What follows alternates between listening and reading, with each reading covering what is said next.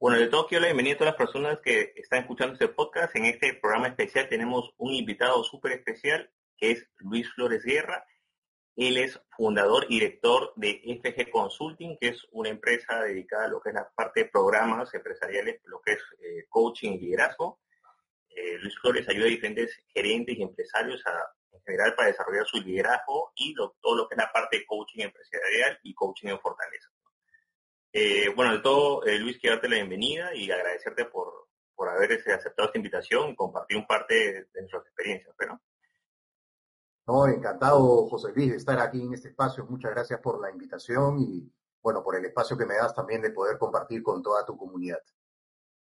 Luis, mira, una de las cosas cuando ya anteriormente hemos colaborado en diferentes proyectos, eh, que me llamó la atención, te digo, cuando te conocí fue, este, aparte de lo del coaching, fue que tú también mencionaste un tema de las, programa tuyo que tienes de como cinta negra en coaching, ¿no? y tú habías dicho que era experiencia de que tú habías practicado artes marciales, ¿no? Cuando, entonces, quería saber precisamente ese punto que me parece interesante. ¿Qué tipo de enseñanzas o cuál es el producto de experiencia referente a, la práctica de artes marciales, ¿no? O sea, si, puedes compartir un poco más ese punto de tu vida que es bastante interesante, ¿no? Sí, claro, claro que sí, José Luis. Bueno, mira, yo empecé en las artes marciales eh, muy niño, recuerdo 8 o 9 años, o sea, ya son más de 40 años este, haciendo artes marciales. Y realmente era algo que, me lo guardaba para mí, no, no, no les ponía, nadie lo, lo conocía, por lo menos en las redes sociales, solamente mi familia, algunos amigos, y era algo que, lo trabajaba en mí, solamente lo practicaba para mí. Bueno, estuve muchos años ya eh, más joven ejerciendo las artes marciales, con eso me pagué en la universidad, me acuerdo, pero bueno, quiere ya mi presencia en redes sociales, en mi negocio, mi empresa, en toda la parte de coaching y liderazgo, no lo mencionaba, nunca lo mencionaba, ¿no? Lo conversamos en algún momento contigo cuando estuvimos eh, trabajando un proyecto que tú me estás apoyando en ese proyecto justamente, pero, o sea, lo, soltaba de manera muy esporádica. Y, realmente en estos últimos tres años, por lo menos, sí, sí ya las personas que están en mi comunidad ya conocen más de, mí y sobre todo conocen de esta experiencia que he tenido en las artes marciales. Y, es algo que me ha sido sumamente útil y que yo no le estaba dando el valor que, tenía que darle realmente porque siempre lo había relacionado como algo aparte de lo que yo hago, ¿no? Y ahora te puedo decir que en mi propio negocio, en mi propio desarrollo personal, justamente en el nacimiento de mi programa de coaching Black Belt o de de coaching de cinta negra, que es un programa premium que, ya vengo desarrollando hace varios años en el mundo del Internet, este, he podido involucrar, integrar muchos de, esos de esos principios que, aprendí y que sigo aprendiendo en las artes marciales y sobre todo en la filosofía oriental, ¿no? Y ahí nace justamente este concepto del coaching black belt, dándole pues una, una presencia más importante al proceso de coaching como muchas personas suelen hacerlo. En este caso, ya en mi programa ya trabajo otras cosas adicionales que son bien importantes para el desarrollo personal, desarrollo de negocios. Entonces, es un poco llevar esa experiencia, ¿no? Y te puedo contar que, bueno, muy aparte, todas las personas relacionan a las artes marciales como un medio de disciplina, de defensa personal. En mi caso fue diferente, ¿no? Fue diferente y es un análisis que yo he podido hacer después de tantos años de estar eh, practicándolas, que tiene que ver justamente con, mi mundo interno, con mi desarrollo, eh, desarrollo personal y sobre todo mi mundo interno, de mi mentalidad. El haber practicado artes marciales durante mucho tiempo a mí me permitió eh, encontrarme a mí mismo, encontrar mi propio propósito, el sentirme muy cómodo conmigo mismo también yo usualmente practicaba solo, ¿no? Tenía mi sensei, mi profesor, pero aparte de eso yo, yo tenía una práctica personal muy solitaria, ¿no? Entonces me iba a la playa, recuerdo solo, estaba tres, cuatro, cinco horas practicando solo, y eso a mí me permitió contactarme conmigo mismo y aprender mucho de mí.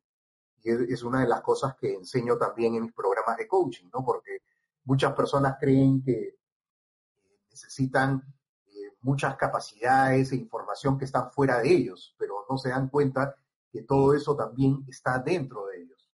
Entonces, desde ahí es que retomo este tema de las artes marciales, esta práctica, este medio de vida realmente, y la incorporo dentro de mis programas también de coaching, de liderazgo y de lo que vengo haciendo ya en el mundo del Internet. Qué interesante, ¿ah? Porque a veces la gente como que se crea, se, se queda en esos, esos puntos, ¿no? Ya, este, defensa personal y disciplina, ¿no? Pero en realidad son más cosas, ¿no? O sea, autocontrol, como dice todo, autoconocimiento, introspección, o sea, porque es, muy interesante, ¿no? Yo por lo menos, bueno, una época muy corta nomás, este, como un año eh, taekwondo y como más o menos como ocho meses judo, ¿no? ¿Qué es la curiosidad? ¿Qué, qué, tipo de arte marcial era? ¿Karate, judo? Yo empecé con el karate. Imagínate, son más de 40 años este, haciendo artes marciales. Empecé con el karate, esa es mi base, mi base principal pero he tenido la oportunidad de explorar en muchas artes marciales de diferentes países, taekwondo de Corea, kung fu de China y otras artes marciales también.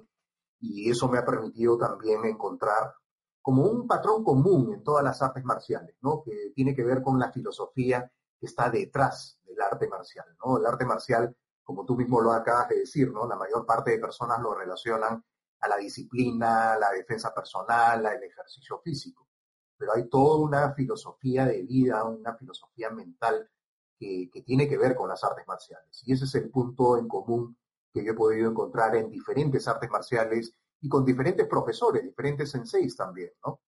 Y esa es la parte que, incorporo realmente a, a, mis programas, no solamente a mis programas, sino para mí es un medio de vida, ¿no? Es mi filosofía de vida y la filosofía oriental es muy rica en, ese aspecto, ¿no? De todos los principios los valores que propone dentro de las artes marciales.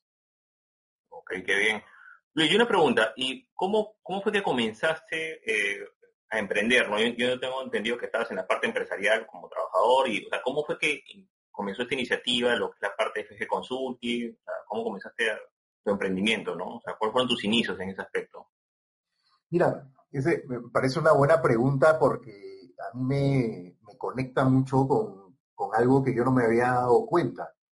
Normalmente cuando a mí me preguntaban cuál es tu experiencia de emprendimiento, eh, solamente lo relacionaba cuando hice el vuelco al mundo del Internet. Entonces yo relacioné que pasar del mundo corporativo, donde he trabajado muchos años como gerente de empresas, llegué a donde quería llegar en el mundo corporativo, ser gerente general de una empresa muy importante y ahí es donde me vino toda la crisis y dije, bueno, esto era lo, lo que para mí era éxito en ese momento y me di cuenta que no.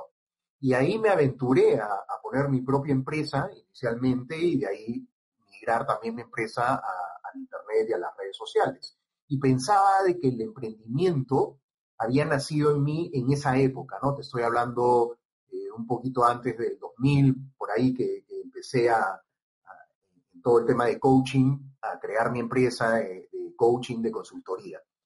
Pero ahora que tú me estás preguntando, me, voy mucho más atrás, ¿no? A la época de, del colegio, de la escuela, ¿no? Yo recuerdo en esa época que, bueno, aquí en Perú no está, no está abierta las importaciones y tener algún producto del extranjero era wow, pues, ¿no? Tener una marca reconocida era lo máximo, ¿no? En, en el colegio, en la escuela.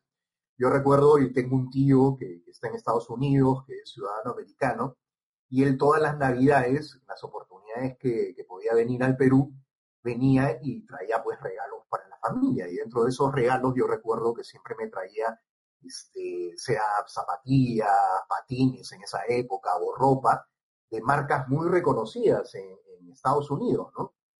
Y yo lo primero que hacía cuando recibía esos regalos era me iba a mi colegio y los vendía. y los vendía pues por un precio mucho más alto porque primero que no lo, no lo encontrabas aquí en el Perú. Claro, aparte el tema de impuestos, salía más caro si lo querías comprar acá. Eh, o era, era carísimo, ¿no? Y tenías que esperarte pues tres meses que te llegara la mercadería y si tenías un familiar, ¿no? Yo aprovechaba eso y, recuerdo que mis primeros patines eh, eran de marca Reebok, me acuerdo, y en esa época ni, se sabía de, que existía Reebok, y era una marca reconocida, pero nadie tenía acceso. O sea, solamente me los probé una sola vez y al día siguiente ya los había vendido, ¿no? Entonces, bueno, eso es algo que si, si mi tío escucha ahora este podcast, no creo que le va a gustar mucho, ¿no? Porque me trajo pues casacas, zapatillas y yo las realizaba y las vendía, pero de manera inmediata. Entonces, no, no estaba tan interesado en la marca o en usar algo importante, sino estaba más interesado en la transacción, ¿no? En el, en el, en el poder vender lo que ya tenía y con ese dinero poder este, comprarme lo que yo realmente quería, ¿no? Entonces creo que nace ese, ese interés, esa vena emprendedora y bueno, eso después ya lo llevé a otros niveles, terminado, terminando la escuela, para la universidad. Y yo recuerdo que tenía muchos libros de un tío que, que ya falleció y él era primer puesto de una universidad acá muy reconocida, y se fue a Estados Unidos también, primer puesto en la universidad, entonces era considerado pues el genio de la familia, y él me dejó de herencia muchos libros, ¿no? Libros de ingeniería, libros en inglés, libros en español, lo mejor de lo mejor en todo lo que era ingeniería.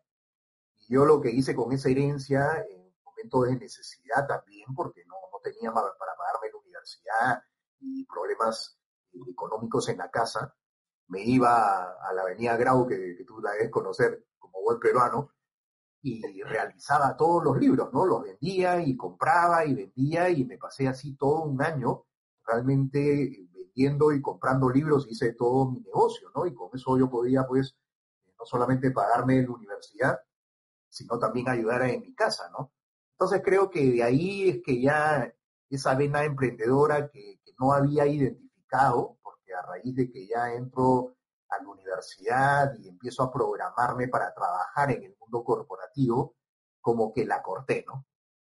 La corté así de, de, raíz, no me di cuenta de eso y estuve trabajando muchos años en el mundo corporativo pensando de que no podía emprender, ¿no? Increíble, pero ahora ya después de muchos años me doy cuenta que no, no fue así, ¿no? Claro, o sea que ese fue como que el inicio, ¿no? Y a veces como que tú lo relacionas con Internet, pero en realidad eso ya venía de, de mucho antes, ¿no? O sea, sí, sí, sí, realmente, mucho antes. Bueno, o sea que tus tíos fueron una influencia positiva porque ya sea de forma, digamos, indirecta, como que te incentivaron también a, a emprender. También, bueno, tuviste una oportunidad y tomaste acción, ¿no? Es muy importante. Sí, de, definitivamente, ¿no? Inclusive algo adicional que ahorita estoy recordando ahora que me estás haciendo la pregunta, ¿no? A raíz de que yo tenía tantos libros de ingeniería, a mí me gustaba leer y los leía, ¿no? Sin entenderlos y muchas veces ya comenzaba a entenderlos un poco más y me hice profesor de matemática, ¿no? Sin, sin haber estudiado ciertas materias en el colegio o al principio en la universidad, yo estaba un poco más avanzado en ese sentido. Entonces, enseñaba también matemáticas y también de, de ahí también tenía ingresos, ¿no? Hubiera podido poner seguramente una, una academia de matemáticas en esa época, pero bueno, eso también quería contarte. O sea que te, tuviste una parte como que de autodidacta, digamos. O sea, digamos que ahí también comenzó el tema de autocapacitarte, podemos decirlo así. Sí, totalmente. Y, y, y, te estoy hablando, pues, en esos años, imagínate, no, no existía internet, eh, no había la comunicación que tenemos ahora, ni siquiera existían celulares. Entonces, eh, tener un libro era sumamente importante. Yo recuerdo que me, suscribí a una revista española en, ese, en esa época, que fue una de las primeras revistas de artes marciales que llegaban todos los lunes al kiosco de, de la esquina del barrio, ¿no? Era, era tal mi, mi ansiedad por, por el lunes estar a primera hora apenas abrieran el kiosco para comprar la revista, ¿no?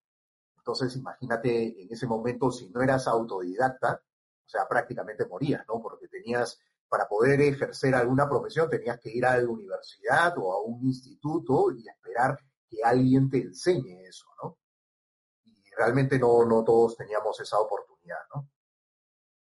Qué interesante, ¿no? Este tema de, y sobre todo, bueno, también me has hecho recordar el tema, por ejemplo, de las bibliotecas, ¿no? Que ahora antes era como que la biblioteca el punto de referencia y ahora ya ha pasado a un segundo nivel, ¿no? Pero me refiero que, bueno, yo, yo alcancé a ir a bibliotecas. sí, pero la verdad es que eso es algo que, y también entiendo, ¿no? El tema del, del digamos, la, la, suscripción de la revista. Yo me acuerdo que de pequeño había una, como un folleto que había de unos dinosaurios y, y cada folleto tenía como un pie, se ibas armando y, y, yo cada vez que iba a comprar eso, o sea, sí, la verdad me, me apasionaba. O sea, era una cosa que, no, oye, mira, ya viene, ya, ya salió el, el nuevo tomo, entonces, y verdad que en esa época era lo único que, una de las pocas referencias, porque no había pues ni, ni populares. Y, claro, los programas de televisión eran bastante limitados en realidad. Parece que ni siquiera había cable, yo me acuerdo, por lo menos. A menos en claro, no, existía cable, internet. Eh, ahora, cuando yo les cuento a mis alumnos, ¿no? O sea, me, quedan mirando como diciendo, ¿sí? como que no creen, ¿no? ¿no? se imaginan un mundo así de desconexión completa, ¿no? En el tema de comunicaciones, por lo menos. No, y a, veces ese mundo, eh, digamos, moderno está como que eh, no, no, es tan bien utilizado, es un poco desperdiciado, ¿no? Por ejemplo, me recordaron un video que había de Volver al Futuro, que hacían como un simulacro, o sea, ¿qué hubiera pasado si el Doc y eh, Marty, Marty, mejor que se llama, hubieran viajado al presente, ¿no? Entonces sale como que ellos hacen como un sketch, en cual llegan al presente, pues al 2020, 2019, no sé cuál era, y llegan a esta época. Y dice este, y de repente le ve pues el Doc, bueno, por supuesto que está actuando, dice, oye, y, este, este, poderoso equipo ve un celular, pues, ¿no? O sea que aquí en el futuro tienen poderosos, este, poderosas herramientas de computación a su mano. ¿Y qué hacen con esto? Supongo que harán cálculos complejos, desarrollarán tecnologías nuevas. Y el presentador dice, no, lo usamos para mandarnos caritas y chistes. Entonces, y te das cuenta, o sea, en, ese sketch te das cuenta cómo la cómo las herramientas de ahora, o sea, está toda la tecnología y mucha gente las, las utiliza en realidad. Pues, Totalmente de acuerdo contigo, ¿no? Yo ahora, yo digo, el Internet es una bendición, ¿no? Mientras para algunas personas puede ser perjudicial, todo está en cómo, cómo lo utilices.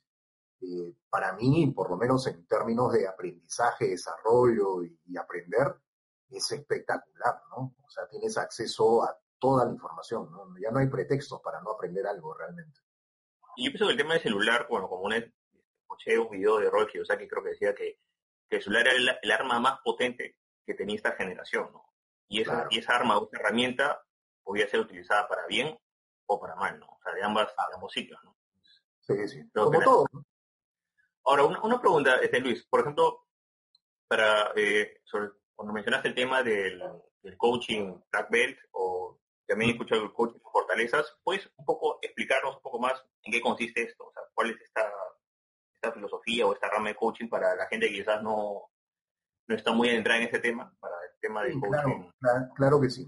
Bueno, mira, eh, te cuento un poco el cómo, cómo nace este concepto y este método realmente, porque es una metodología, ¿no? Eh, bueno, yo tengo muchos años en el mundo del coaching, ya van a ser 20 años, y bueno, he visto de todo, desde el nacimiento hasta todo lo que se escucha ahora de coaching en las redes sociales, ¿no? Coaches hay millones, antes decía miles, ahora pienso que hay millones, y, temas de coaching con mayor razón. El tema es que casi en la mayor parte de, lo que se habla de coaching hay mucho desconocimiento todavía sobre la, metodología en sí, ¿no? Y, qué pasa? De que realmente el término, el término coach, no coaching no ayuda, porque es un, es una palabra, es un genérico que si, lo, si la traduces al español, o sea, coach significa entrenador y coaching entrenando. Y es un término que se utiliza muchísimo de esa manera, sobre todo en el mundo anglo, ¿no? En Estados Unidos, en algunos países también de, Europa inclusive. El tema es que el, coaching como metodología eh, tiene otro propósito, no es el de entrenar personas, no, no es lo que usualmente la mayor parte de personas piensa. Entonces, a, raíz de, de, eso, yo no, yo no quise subirme al mismo al, mismo carro que, todos los coaches se suben, donde están promocionando más el coaching que ellos hacen, ¿no? Entonces, para mí es muy importante que detrás de la persona haya una metodología que sea comprobada y que tenga resultados comprobados. A raíz de eso, juntando mi experiencia en el mundo organizacional, en el mundo de los negocios, en el mundo de emprendimiento y en el mundo del Internet también, donde he sido un emprendedor y lo sigo siendo, y junté toda, toda mi experiencia más la metodología de coaching, más mi experiencia también en las artes marciales, en la filosofía oriental. Y ahí es que nace eh, mi método Black Belt, que como te comenté hace un momento ya es un programa premium, ¿no? de alto nivel, donde yo acompaño a las personas que no solamente quieren aprender el coaching para poder ejercer como coaches profesionales, sino que también los ayudo a que puedan lanzar sus negocios y construir un negocio rentable en Internet y las redes sociales. Entonces, resumiendo, el método Black Belt, el coaching Black Belt, es aprendes las habilidades para poder hacer coaching a otras personas, para poder ayudar a otras personas, ya sea a que cumplan sus metas, alcancen sus sueños, impulsen sus negocios, les vaya bien en la vida, y también a la vez para que puedas construir tu propio negocio de coaching o de consultoría en Internet y las redes sociales. me baso mucho, y por eso tú también has escuchado del coaching en fortalezas, porque es una metodología que yo aprendí hace varios años y que he incorporado también dentro del programa de coaching Black Belt, donde trabajo con los talentos de las personas. O sea, todos tenemos talentos naturales que muchas veces no conocemos y que es sumamente importante desde mi punto de vista identificar cuál es tu talento natural. Porque ahora que escuchamos muchísimo de coaching, la mayor parte de personas están buscando certificaciones, cursos, programas y casi se enseña lo mismo a todos, es la metodología de coaching. Pero la pregunta es si esa metodología se alinea al talento natural de la persona. Entonces, dentro de mi programa de coaching Black Belt, lo primero que hacemos es que tú puedas identificar tu talento natural y esos talentos, saber cómo los puedes apalancar con esta metodología de, de Black Belt para que tú puedas no solamente desarrollarte, sino desarrollar tu negocio de acuerdo a tus mismos talentos naturales, convertir esos talentos en fortalezas, en este caso para tu negocio, para tu desarrollo personal, etc. Ese es nuestra, nuestro método eh, de coaching Black Belt. Interesante. ¿eh? Y, me, y me, Luis, ¿cuáles crees que son los principales retos, digamos, lo que es el, coaching a futuro, ¿no? O sea, pensando pues de acá, no sé, pues unos 10, 20 años o 30 años quizás. Sí, mira, eh, si hubiéramos tenido eh, esta conversación hace tres meses antes de que empezara toda esta locura del, cambio, transformación, la crisis y todo lo que está sucediendo en el mundo, te hubiera dicho que el reto más importante hubiera sido el que muchos coaches o profesionales y profesionales en general sepan utilizar el Internet y las redes sociales para impulsar sus negocios. En cambio, en esta realidad en la que ya estamos, esto prácticamente ya ahora es obligatorio. Ya, no porque lo diga algún gurú o lo, o lo veamos en revistas especializadas, sino porque es una realidad. Las personas en este momento en muchos países no pueden salir de sus casas y, tienen que utilizar el Internet de manera obligatoria. ¿Ok? Entonces, el primer reto es ahora utilizar el Internet de manera eficiente, de manera efectiva, para poder impulsar tu profesión, tu negocio tu propio desarrollo. Ese es un primer reto, ¿no? Que encontramos muchísimo en, el Internet, ¿no? Tú, por ejemplo, eres un especialista, un experto en ese tema de llevar a las personas a que puedan utilizar todas las herramientas de Internet, de las redes sociales para impulsar sus negocios. Y de esa manera también tú me has apoyado, me has ayudado a, a impulsar mi negocio, ¿verdad? Pero ahora creo que empieza un nuevo reto, sobre todo para el mundo del coaching, el futuro del coaching que tú me estás preguntando, que es la especialización. Yo veo que muchísimos coaches eh, se promocionan y están teniendo presencia en redes sociales, pero promocionando el coaching. Cuando lo que deben de promocionar es el método, su método específico, para quién. No pueden haber coaches generalistas, o sea, ese va a ser un reto muy importante, ¿no? O sea, cuál es tu experiencia como, como persona detrás del coaching, ¿no? Si tú vas a hacerle coaching a otras personas, ¿cuál es tu experiencia? ¿Cuál es tu expertise? ¿Cuál es tu talento? Yo creo que parte de lo que viene ahora en estos años va a ser justamente esa especialización. Aparte de utilizar de manera efectiva el Internet y las redes sociales para impulsar tu profesión y tu negocio, yo creo que va a estar muy orientado a la especialización en sí. En mi caso, por ejemplo, yo me especializo en el desarrollo de habilidades de coaching para las personas que quieren aprender el coaching y sobre todo ahora con mucho énfasis en que tú puedas construir un negocio de coaching y consultoría rentable en Internet y las redes sociales. Esa es mi especialización. Hace meses atrás yo podía, yo hacía coaching a nivel deportivo, a nivel empresarial, a nivel corporativo, coaching de vida, coaching ejecutivo, coaching de equipos. ¿Por qué? Porque me había capacitado en todo eso. Y muchos coaches, eso es lo que hacen. Pero en el mundo de las redes sociales ya no, los negocios no funcionan de esa manera. Si eres generalista, estás destinado a que primero vas a confundir a, tu, a, tus clientes o a tus prospectos porque van a decir, oye, entonces, bueno, ¿tú qué cosa es lo que haces? ¿No? ¿Esto o el otro? Y creo que el reto viene por ahí. Interesante. Yo justo también eh, concuerdo contigo en, el tema que dices que ahora ya prácticamente ya no es una opción, sino es algo obligatorio. Eh, por ejemplo, decían que habían eh, las tendencias que habían, digamos, en lo que era Latinoamérica, el uso de Internet, que estaban proyectadas para cinco o seis años, se adelantaron a raíz de este problema de, la pandemia del COVID. Entonces, ah, prácticamente es a la fuerza, ese cambio de futuro de cinco o seis años ya llegó. Y ya se tiene que implementar y el que no se adecua va, poco a poco va quedando relegado y, desgraciadamente pues, es algo obligatorio, ¿no? Antes era como que opcional o era como que ahora ya es parte del presente y, en algunos casos es la única alternativa, ¿no? Que hay. Entonces, efectivamente... lo que dices es bien importante, ¿no? Yo tengo la oportunidad de conversar mucho con...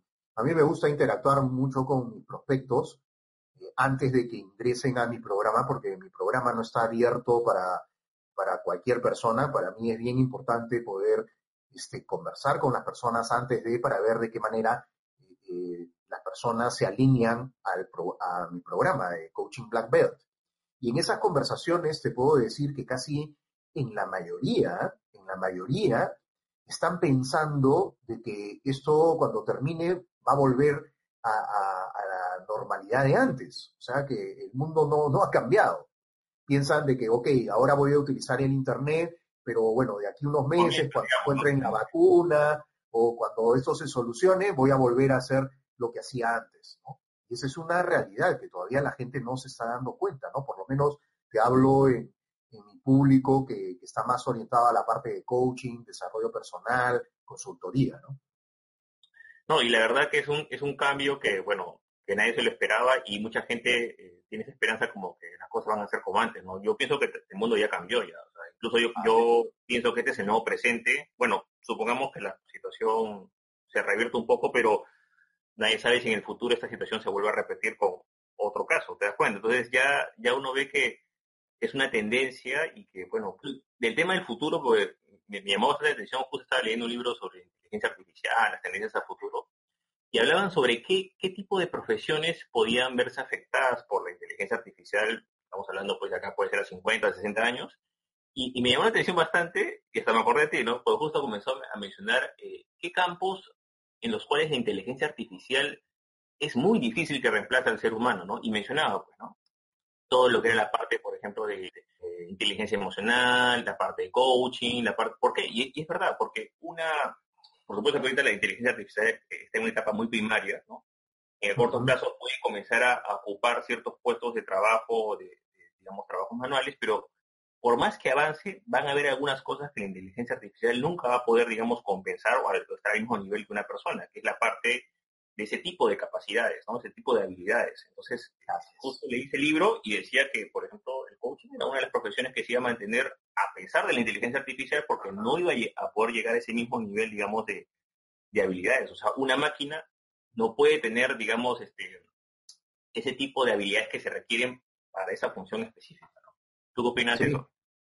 Sí, mira, y eso es algo que ya se está dando, ¿no? inicialmente, por ejemplo, cuando empezó todo este, toda esta crisis, eh, eh, las empresas, sobre todo todo lo que es a nivel corporativo, cortaron todo, todo lo que era capacitación y entrenamiento de su gente, ¿no? Porque estaban en modo sobrevivencia, ¿no? Ahorita hay que recortar gastos, hay que sobrevivir, no sabemos qué va a pasar. Pero ya, ya, ya se están viendo tendencias de, lo que, de lo que va a suceder en esta nueva normalidad. Y nuevamente el coaching y la capacitación va a tener eh, un lugar muy, muy especial. Y sobre todo por todos estos cambios que están sucediendo. Hay algo que las personas todavía no se dan cuenta. El cambio más importante que va a venir a raíz de todo lo que estamos pasando, ya no va a ser un cambio externo, ¿no? O sea, de recursos. Eh, por ejemplo, el, no tener trabajo o el que te bajen el sueldo o el buscar otra profesión. Los cambios más importantes que van a venir vienen de adentro. Cambios a nivel emocional, cambios a nivel mental. O sea, las personas están ante tal presión en este momento porque tienen que sobrevivir, tienen que mantener sus trabajos, tienen que mantener sus negocios, responsabilidades que tienen a nivel familiar, a nivel profesional. Entonces están en modo sobrevivencia. Cuando esto ya comience a ser la nueva normalidad, ahí es donde van a aparecer todos estos tipos de cambios. Por ejemplo, estaba leyendo igualmente, ¿no? Los, psicólogos, los terapeutas, los profesionales de la salud mental, miren, si, si en este momento no se están adecuando a esta nueva realidad del Internet, eh, no van a poder hacer nada después, porque van a tener que adecuarse al, Internet para poder ayudar después a todas las personas con todos estos cambios que están viniendo, ¿no? O sea, todas las profesiones que tengan que ver con la ayuda, con el acompañamiento, sea la psicoterapia, la psicología, eh, el coaching, el lado del potencial, del logro de objetivos, y otras profesiones también que tengan que ver con el acompañamiento, o sea, van a crecer muchísimo. Ya venían creciendo desde antes, Ahora, con lo que va a suceder y que ya está sucediendo, realmente se van a disparar, ¿no? Y como tú bien lo dices, muy difíciles de, de reemplazar, ¿no? Tendría que pasar, creo, muchos años. No sé si todavía voy a estar por aquí, pero bueno, yo, yo veo con mucho optimismo.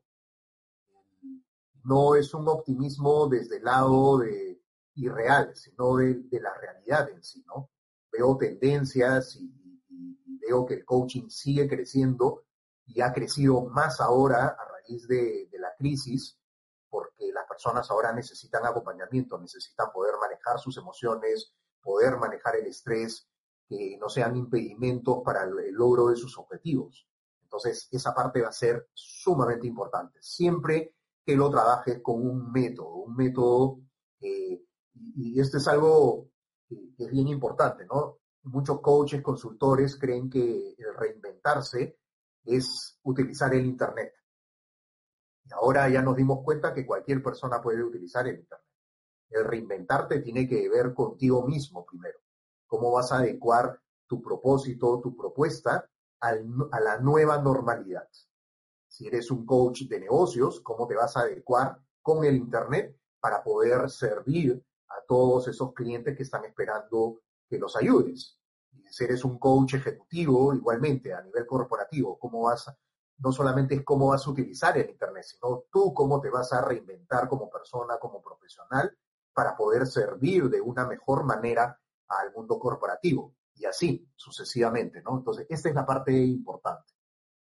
Interesante lo que dices, sobre todo la, la nueva normalidad, que yo creo que es un concepto que mucha gente todavía no, no, no ha aceptado, ¿no? Pero parte de la realidad y creo que es la forma más positiva de abordar este tema, ¿no?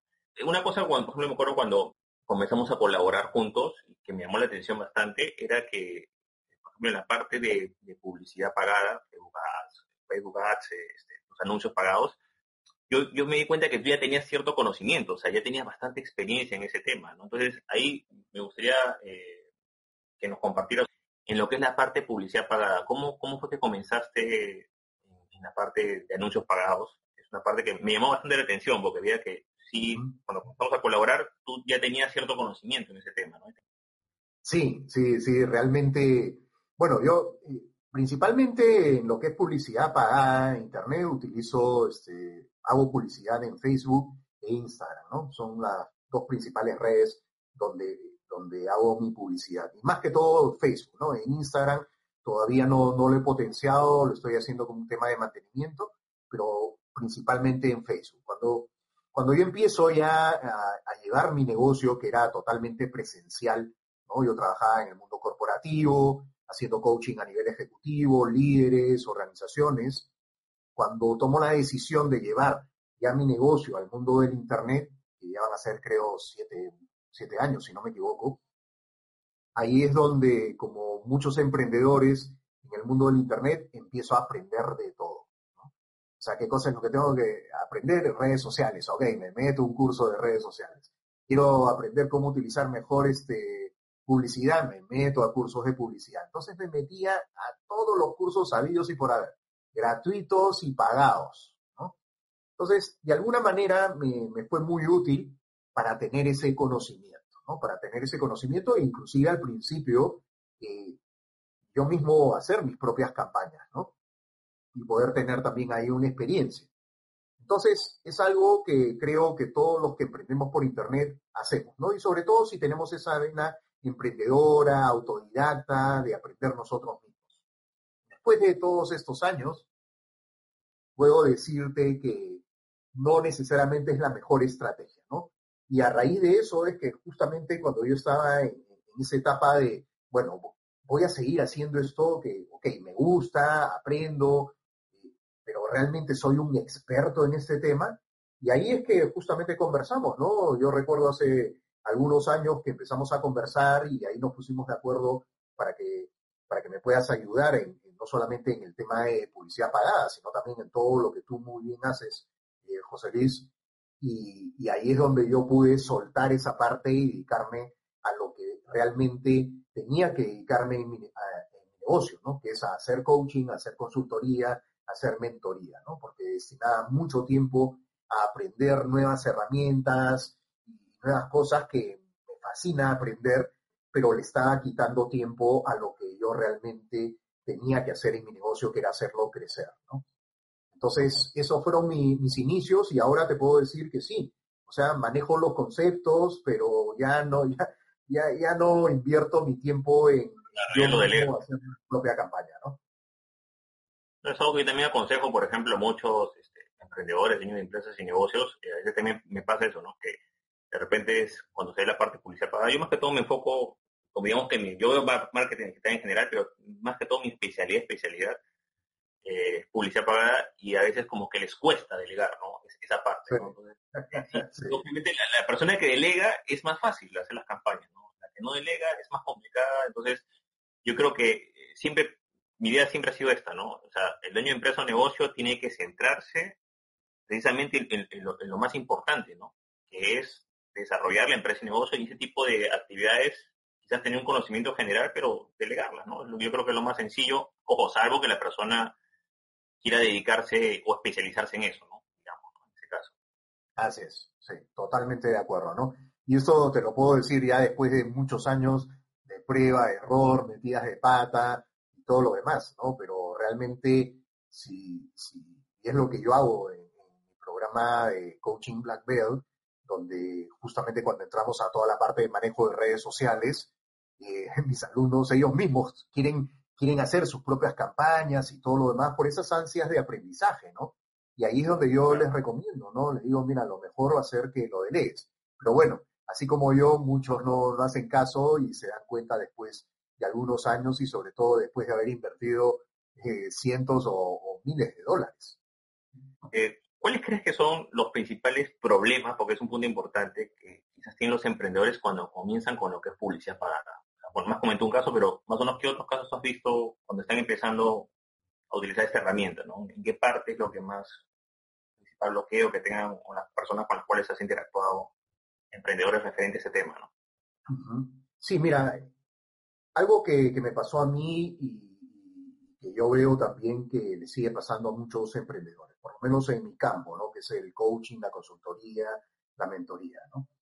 Que no, no definen un nicho específico de mercado, ¿no?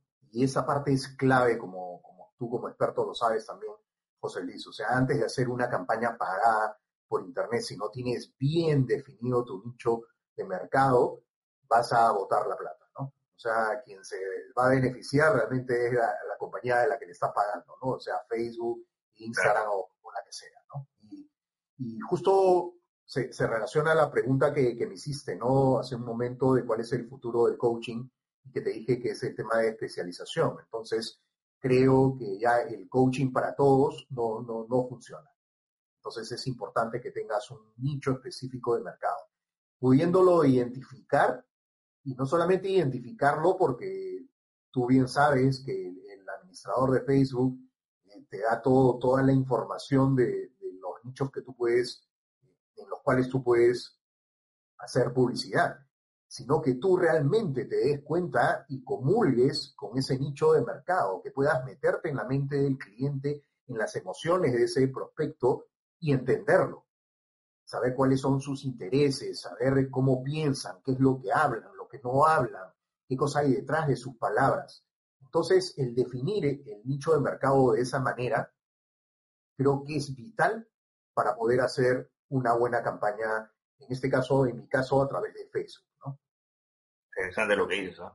No, yo pienso que es importante también este, definir, como dices tú, ese nicho y saber a qué se están dirigiendo. A veces porque a veces pues, comienzan como que experimentar ensayo de error, ensayo de error, y a veces pues se va yendo presupuesto y sin un objetivo muy claro, ¿no? Entonces, la persona puede pensar de que está, bueno, estoy ocupado, estoy haciendo campaña, estoy haciendo bueno, pero quizás se podrían optimizar mucho más, ¿no?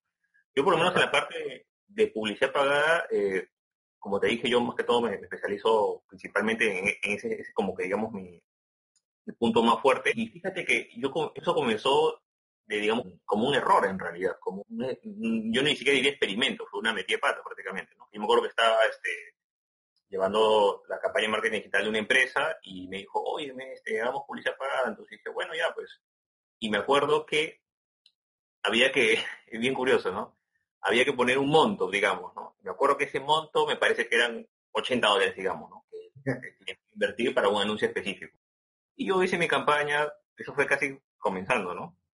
y le metí un cero más. de 800 le metí, sin darme cuenta. Y sabes qué, de un día para otro.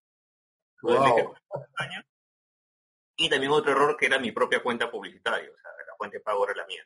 Otro error también de novato. Entonces de repente veo y digo, oye, pero, y, el cliente me dice, oye, ¿qué, buen rendimiento tiene la campaña, ¿no? O sea, y digo, bueno. Claro, imagínate 800 dólares. Entro a ver y ya había pasado, pues ya estaba por los 400, 500 dólares, o sea, porque era que 800 en un día, y me di cuenta como que, está hablando de como que pasó mediodía más o menos, ¿no? Y, bueno, y dije, pucha, detuve la campaña, todo, y bueno, dije, bueno, le dije cliente, ¿sabes qué? Este, bueno, este fue mi error, le digo, yo lo asumo, ¿no? Porque se supone que yo soy el encargado de los anuncios. Pero da la casualidad que el cliente, a, pesar de todo eso, dijo, oye, no, pero me ha gustado lo que, lo que he visto, ¿no? O sea, ¿no? O sea, a partir de ahí, aunque no lo creas, él comenzó a invertir en campañas pagadas y bueno, es un cliente que tengo como nueve años con él prácticamente, no es una empresa, hago campañas pagadas y, fue bastante interesante, ¿no? Pero digamos que sí, los, los, al menos en mi caso, los inicios fueron un poco drásticos porque cuando hablas de campañas pagadas hablas de presupuestos, ¿no? Una cosa que es la campaña digamos, para tu propio negocio, es como que los errores se, se centran en esa parte y cuando tú haces campañas para otras personas es más responsabilidad todavía, ¿no? Porque estás hablando de recursos que tienes que optimizarlos de la mejor manera. Y así fue pues como comencé y yo también, ¿no? Poco a poco fui viendo que la parte eh, de marketing en Internet era bastante amplia. Claro. Por supuesto que uno tiene que ver toda la pero yo más que todo siempre he tratado de irme por la parte de publicidad pagada. Es más, yo creo que cuando comenzamos a conversar fue a raíz de un tema, te das cuenta, ¿no? De los... De sí, vi un video tuyo justamente que hablabas de publicidad pagada. Y, sácame una duda, ¿y qué, herramientas o plataformas de publicidad pagada utilizas? Me especializo en lo que es Facebook Ads, o sea, ese es como que mi fuerte, Facebook, Instagram, y bueno, WhatsApp tiene como una forma indirecta de anuncios actualmente, quizás más adelante la completa, o sea, todo lo que es el grupo Facebook, pero en realidad eh, también veo lo que es la parte de, Google Ads, ¿no? O sea, porque Google Ads tiene la parte de, bueno, motor de búsqueda, pero también tiene una parte muy potente ahora que es la parte de YouTube. O sea, los anuncios de YouTube son anuncios bastante relevantes y generalmente es una buena combinación que están haciendo muchas personas, lo que es la parte de Facebook Ads, Instagram Ads y con YouTube también, ¿no? lo complementan bastante. Eh, pero justo eh, es bueno y también es importante que digo que al menos la parte de publicidad pagada siempre es bueno diversificarla, ¿no? ¿Por qué? Porque hay mucha gente, por ejemplo, que depende mucho de Facebook Ads, es otro error también, ¿no? todo es Facebook Ads y nada de lo demás, ¿no? Entonces, ¿qué pasa? Me ha pasado mi caso, ¿no? O sea, que mucha gente me contacta que, oye, José Luis, me, me cerraron la cuenta publicitaria. Entonces, yo, yo entiendo que hay que cumplir las normas y siempre lo digo, yo soy uno de los que dice que hay que cumplir las normas, hay que adaptarse, pero también si uno se pone a analizar, eh, uno no puede depender tanto de una sola empresa, porque digamos que, o sea, por ejemplo, estaba leyendo anoche un libro que también me hizo reflexionar, ¿no? el autor dice que fue a ver la, película de Avengers, La Guerra del Infinito, no sé si has visto esa película. Sí, claro, sí, sí. entonces, eh, en, la, en la que Thanos chasquea, chasquea, los dedos y muere la mitad del, del universo, pues, ¿no? Entonces, ¿has visto? E, esa sí, ¿sabes de qué película está hablando, no? Sí, sí, claro. Entonces, él dice que eh, una persona le dice, oye, ¿y qué pasaría si Mark Zuckerberg chasquea los dedos y desaparece la mitad de anunciantes porque le da la gana? ¿Qué pasaría con tu negocio, con los negocios? Así dijo, ¿ah? O si un día cierra Facebook. Entonces, ahí dice que la persona reflexionó y dijo, oye, ¿verdad, no? O sea, depende mucho de lo que es Facebook Ads. Entonces, ahí se pone a reflexionar y comienza a decir que efectivamente, ¿no? Es bueno el tema, eh, tener esa diversificación porque el fenómeno ese que, ojo, puede pasar en un futuro, es algo ya dentro de su mundo, lo que es la parte de publicidad pagada. Dentro de su mundo se maneja esa teoría de que en el futuro va a haber otra crisis referente a publicidad pagada, que ya pasó antes. Por ejemplo, antes, hace como unos 10 años más o menos, eh, pasó algo similar con, Google Ads. Pues, Google Ads antes, eh, AdWords, que se llamaba, era como que el sistema publicitario más utilizado. Todo el mundo utilizaba, todo el mundo podía hacer campañas y le iba excelente. Hasta que un día eh, Google Ads de repente comenzó, subió los precios. Comenzó a subirlos, a subirlos, a subirlos. La gente se fue a lo que es la parte de motores de búsqueda y modificaron toda la parte de motores de búsqueda, o sea, comenzaron a penalizar páginas y de repente, de la noche a la mañana, un montón de gente quedó por fuera. Y ahí vino ese desplazamiento, ¿no? O sea, digamos que ese chasquido de dedos ha, pasado antes con, Google Ads. Hace tiempo, cuando Google Ads era, o AdWords, era el nombre que tenía, era la máxima plataforma, ¿no? Y a raíz de eso, surgió Facebook. O sea, Facebook surgió como la alternativa más barata, más económica, y fue ganando, fue ganando, y hasta ahorita Facebook es el, es el monstruo que es en lo que es publicidad pagada, ¿no? Pero la tendencia dice que eso también ocurrirá con Facebook también en un futuro, ¿no? Y vendrá otra plataforma, ¿no? Y ahí ah, vendrá entonces, entonces vamos, vamos a tener que conversar, eh, José Luis, nuevamente, ¿ah? porque sí, yo, yo tengo centralizada mi en Facebook y, sé que no, no, es lo ideal, ¿no? No, o sea, lo importante de publicidad pagada es eso diversificarlo, ¿no? Por ejemplo, ahorita hay mucha gente que, o sea, lo importante es, eh, por ejemplo, Google Ads, eh, Facebook Ads, el, grupo Facebook, hay anuncios en Amazon muy buenos, o sea, Amazon tiene su propio sistema de publicidad, que es muy bueno también, también está la parte quizás eh, no tan relevante, pero también está empezando la parte de LinkedIn Ads y Twitter Ads, que tienen, bueno, digamos que lo que es costo-beneficio es un poco más caro, pero digamos que hay varias plataformas, ¿no? Y en mi caso, como ha habido momentos en que he tenido que asesorar empresas que están baneadas en Facebook por el rubro de negocio, están baneadas, o sea, no, no puedes hacer anuncios acá, tienen restricciones o y, a la fuerza se ha tenido que explorar otras plataformas y, es factible con otras plataformas. ¿no? Claro que, por supuesto, que en este momento, eso sí, en este momento Facebook tiene la relevancia en este momento, ¿no? Pero más adelante puede haber ese cambio porque precisamente es algo que ya pasaron eh, anteriormente, ¿no? O sea, de repente la red publicitaria más popular comienza poco a poco a ir subiendo los costos. Va subiendo, va subiendo, va subiendo, va subiendo. Y llega un punto en el cual en que pues ya no se hace tan rentable, ¿no? Obvio que uno va optimizando las campañas y de repente esa red publicitaria de repente pasa lo que te digo, ¿no? Viene el chasquido y después de eso eh, surge una nueva red publicitaria, que es como que la, nueva, y esa red publicitaria para atraer anunciantes comienza a ofrecer este, costos accesibles, baratos, ¿no? Y se jala a todos los anunciantes y viene, pero como digo, o sea, lo importante simplemente es entender que eso va a pasar, digamos, ¿no? Pero digamos que cuando leí eso, que es un libro muy bueno, es este, eh, se llama eh, Secretos de Tráfico, Traffic Secrets. Sí, de Russell Sí, exactamente.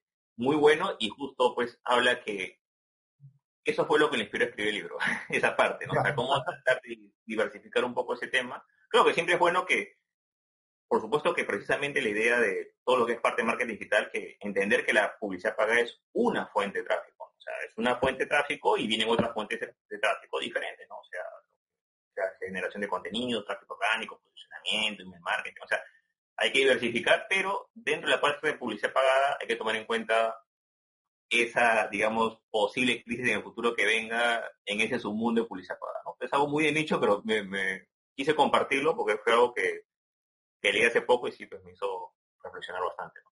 Sí, está buenísimo, buenísimo. A mí, ya me estás haciendo pensar. no, simplemente, bueno, pero ahorita, mientras Facebook siga, mientras Facebook siga funcionando bien, o sea, hay que utilizar la herramienta, el es una herramienta muy buena, por lo menos lo que es la parte de Latinoamérica, eh, todos los costos por clic, todo está mucho más accesible. En Estados Unidos ya ha comenzado a subir, digamos, los costos de la publicidad, pero todavía, digamos, es una herramienta que está en auge y, todavía no dado su máximo potencial, porque todavía tenemos anuncios en Facebook, anuncios en Instagram y todavía falta la parte WhatsApp. O sea, la parte WhatsApp todavía no se ha explotado. O sea, se utiliza WhatsApp para, para la información de anuncios, sí, pero no se muestran anuncios como tal hasta el momento. Entonces, en un futuro posiblemente eso vaya a desarrollarse. Bueno, ahora vamos a, volver un poco al tema porque nos guiamos un poco. Por ejemplo, ¿qué, consejos, eh, Luis, tú le darías a otros emprendedores, ¿no? sobre todo en este momento de crisis que muchas personas, por ejemplo, están teniendo como dijiste, bastantes retos ¿Qué consejos tú les darías a esos emprendedores o a las personas que quieren emprender, sobre todo en estos momentos? Eh, voy a utilizar un término que, se está utilizando muchísimo y ya, parece hasta un poco trillado, ¿no? Que es el reinventarse. Pero reinventarse de verdad. Y lo que te decía hace un momento, ¿no? O sea, el utilizar el Internet ahora no, no significa reinventarse. O sea, antes no utilizaba Internet, ahora sí lo utilizo, ya me reinventé, ¿no? Entonces, ese es un craso error, ¿no? Que casi la mayor parte de profesionales están cometiendo, ¿no? Para dar el, mejor ejemplo, coaches, ¿no? Coaches que vienen del mundo presencial y, y, no creían en el Internet, decían, no, que el coaching a nivel presencial es mejor, porque ahí te contactas con la persona y todo lo demás. Bueno, ahora es una necesidad el Internet. Entonces dicen, ok, me estoy reinventando. Pero ahí no te estás reinventando, lo que estás utilizando es un vehículo diferente para comunicar lo mismo que hacías. El reinventarse, y ese es el consejo que, les doy a los emprendedores y a todo profesional que, quiera desarrollar eh, su marca personal, su profesión, su producto, sus servicios en el mundo online, es que tienen que darse un espacio para reinventarse de verdad. ¿Qué significa reinventarse de verdad?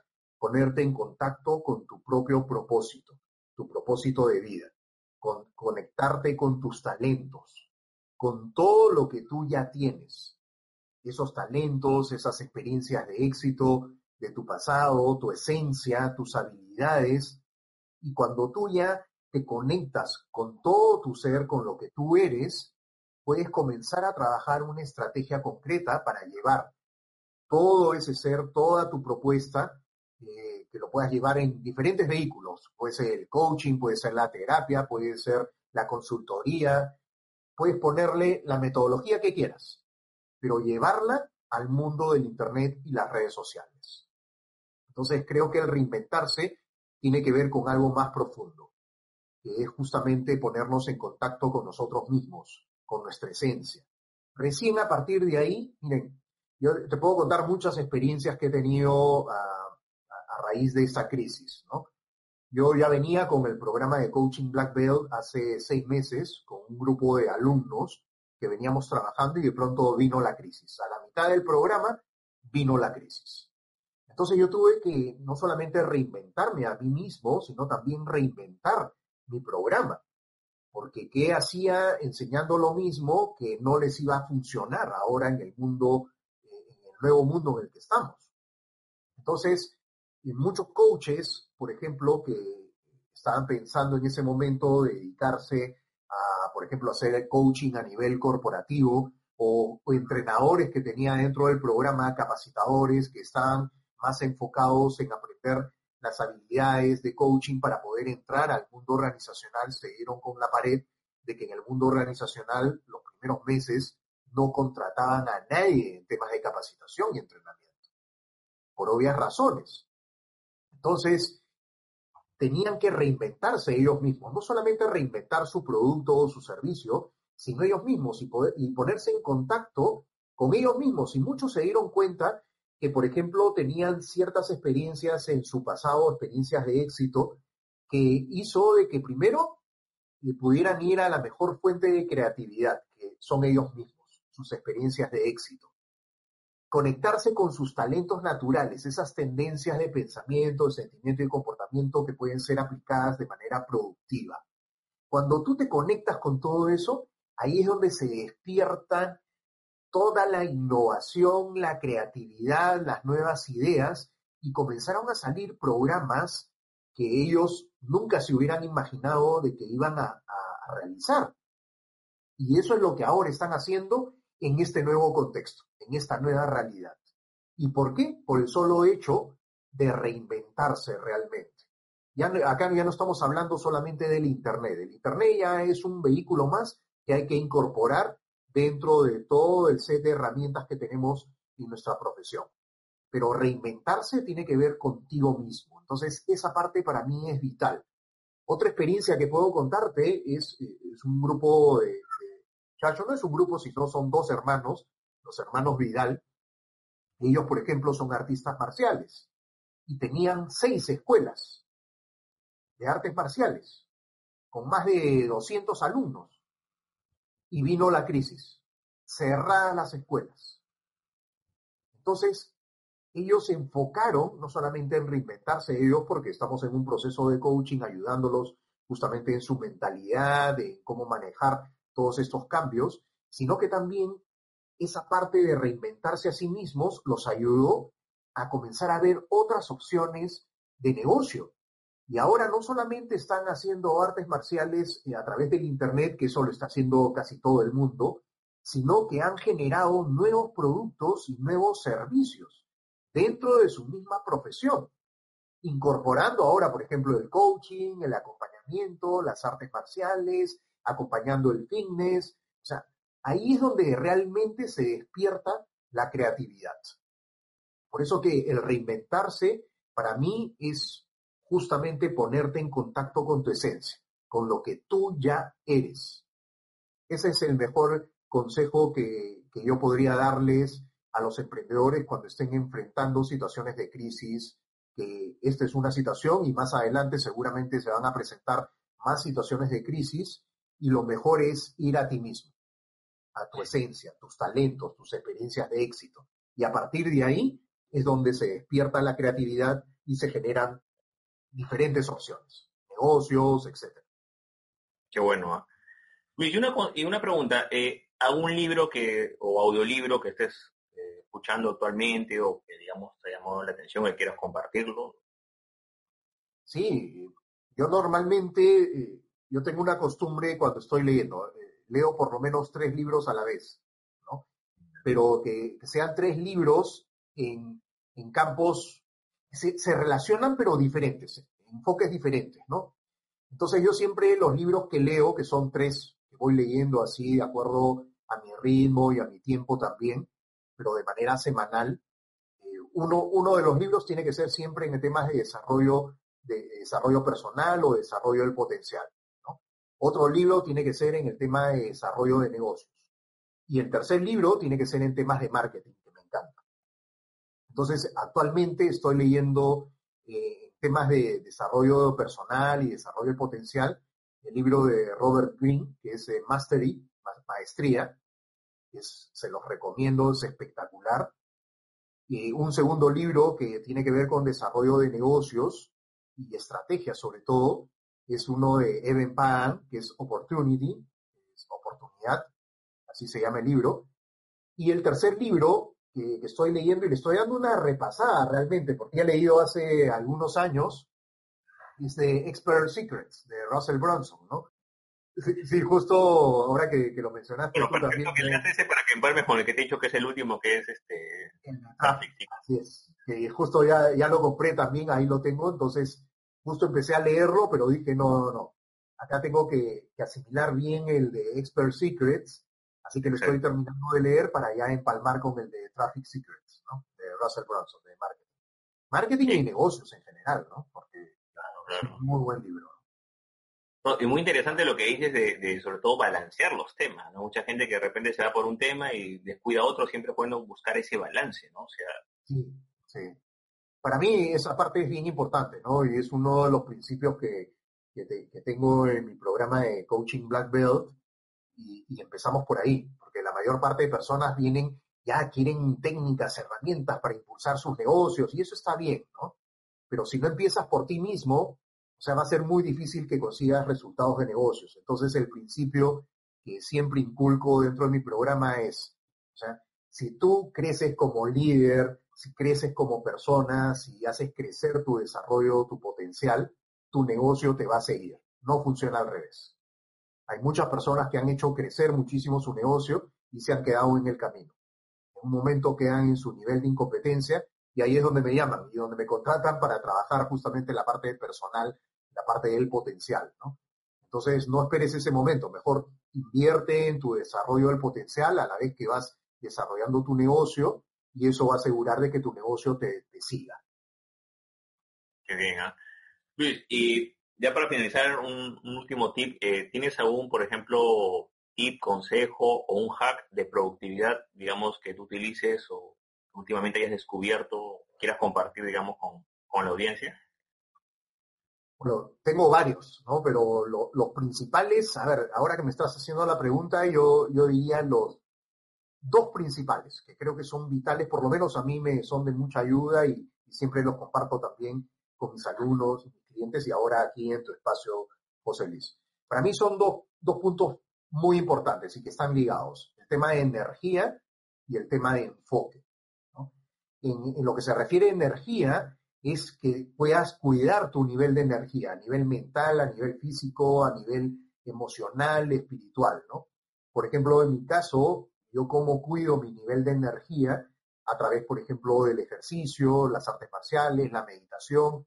Ahora ya no hago artes marciales de contacto, ¿no? Estoy haciendo chikung, por ejemplo, que es un, es un, más que un arte marcial, ya es un medio de vida realmente y, eso me hace de que yo pueda mantenerme en un nivel de energía sumamente alto, sano, ¿no? Aparte de la alimentación, y acá es importante que tú encuentres y las personas que nos están escuchando encuentren cuál es esa actividad que, que mantiene su nivel de energía en alta, ¿no? Para algunas personas puede ser la lectura, ver videos inspiradores, afirmaciones. Cada quien tiene que encontrar lo que mejor se acomode a su estilo pero siempre mantener el nivel de energía en alta. Ese es el primer hack. Y el segundo hack que puedo compartir con, toda la comunidad es el enfoque. Aquello en lo que tú te enfocas, eso crece. Y yo para poder enfocarme, por ejemplo, hablando de mi negocio, yo apenas prendo la computadora, tengo un archivo que, se abre así en automático y que me hace la misma pregunta todos los días. Y esta es una pregunta que yo aprendí en un libro de, Gary Keller, de una sola cosa, que se lo recomiendo también, lo leí hace algunos años, pero esa pregunta a mí me cambió totalmente mi enfoque. Y la, y la pregunta es la siguiente, que me la, me la hago todos los días, porque todos los días prendo mi computadora o mi celular y, y me va a salir esa pregunta. Y la pregunta que me ayuda a enfocarme es la siguiente. ¿Qué es lo único que puedo hacer hoy gracias a lo cual todo lo demás me resulte más fácil innecesario? Y repito la pregunta. ¿Qué es lo único que puedo hacer hoy gracias a lo cual todo lo demás me resulte más fácil e innecesario? Esa pregunta a mí me ayuda a enfocarme realmente en lo que es importante en ese momento, en ese día. Así que se las recomiendo también y bueno, esos, esos hacks a mí son de mucha ayuda, ¿no? Energía y enfoque. Qué buena pregunta, ¿eh? la verdad. Me dejó pensando y sí, pues son, la verdad, bastante importante y a veces, claro, ¿verdad? Te me he cuenta, por ejemplo, en mi computadora no, no aprovecho, digamos, esa, ese fondo de pantalla o ese, lo primero que uno ve y creo que es, es un buen tip, la verdad yo lo voy a aplicar. buenísimo, buenísimo. Bueno, les quiero agradecerte por haber compartido este, tu tiempo con nosotros. Eh, si alguien quiere contactarte, ¿cómo puede hacerlo? Si puede, este... Sí, eh, bueno, pueden eh, contactarme en mis redes sociales, principalmente en Facebook o Instagram, arroba coach Luis Flores Guerra. así es como me van a encontrar. Y bueno, principalmente por ahí en mis redes sociales, en Facebook o en Instagram. O tu sitio también web, luisfloresguerra.com también. Sí, también. Igualmente en eh, mi sitio web, luisfloresguerra.com, pero ahora estoy teniendo más presencia en, redes sociales, Facebook, Instagram o LinkedIn, arroba coach Luis Flores Guerra. Ok, perfecto. Bueno, Luis, muchísimas gracias. Y bueno, pues la verdad ha sido un gusto haber conversado contigo y aprendido tantas cosas nuevas y intercambiar experiencias. Claro, claro que sí, encantado, José Luis. Muchas gracias también por, por la invitación y por la oportunidad que me das de poder llegar pues a toda tu comunidad. Encantado. Ok, un saludo, muchísimas gracias. Gracias a ti, buena vida, bye bye.